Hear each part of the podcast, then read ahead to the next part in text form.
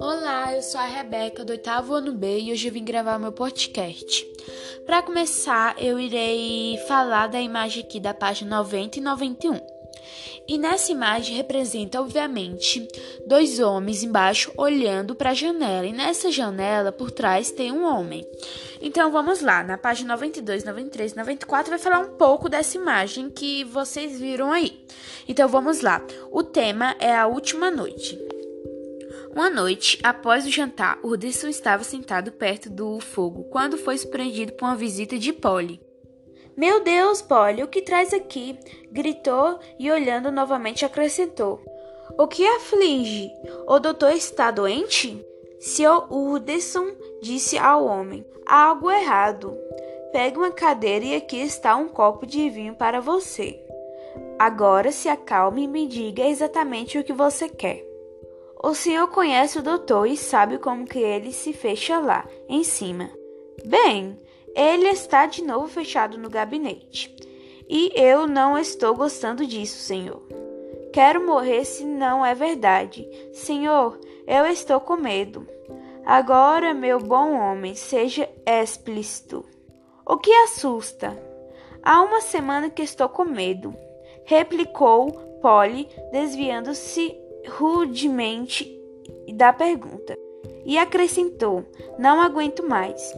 A aparência do homem confirma é, suas palavras. Ele não está bem, com exceção do momento inicial que anuncia seu terror. Ele não havia olhando o advogado no rosto, mesmo agora sentado com o copo do vinho que não beberá sobre seus joelhos.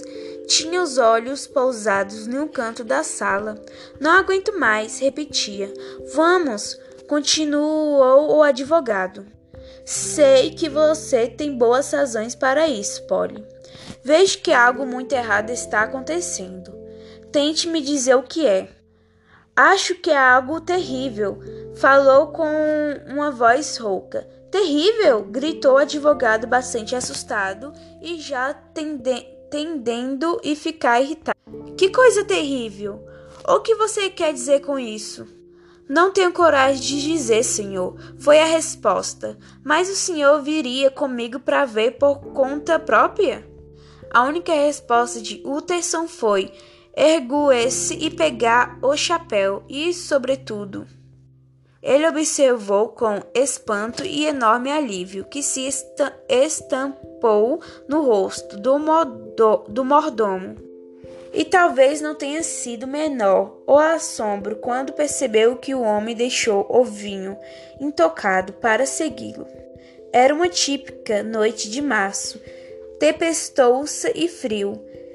Via-se ao longe, ao longe uma pálida lua, como se num naufrágio aéreo. O vento a tivesse feito tombar. Ao redor dela movia-se nuvens de, af de afanas, de suave textura. O vento castigava os rostos e dificultava a conversa. Parecia ter varrido das ruas seus, seus pensamentos habituais. Utterson pensou que nunca tinha visto tão deserta esta parte de Londres. Em outra circunstância, ele teria desejado. Então, esse aqui foi o meu resumo que eu fiz é, do livro O Médico e o Moço. Então, espero que a senhora professores tenha gostado da, do meu resumo. E é isso, muito obrigada. Fique com Deus.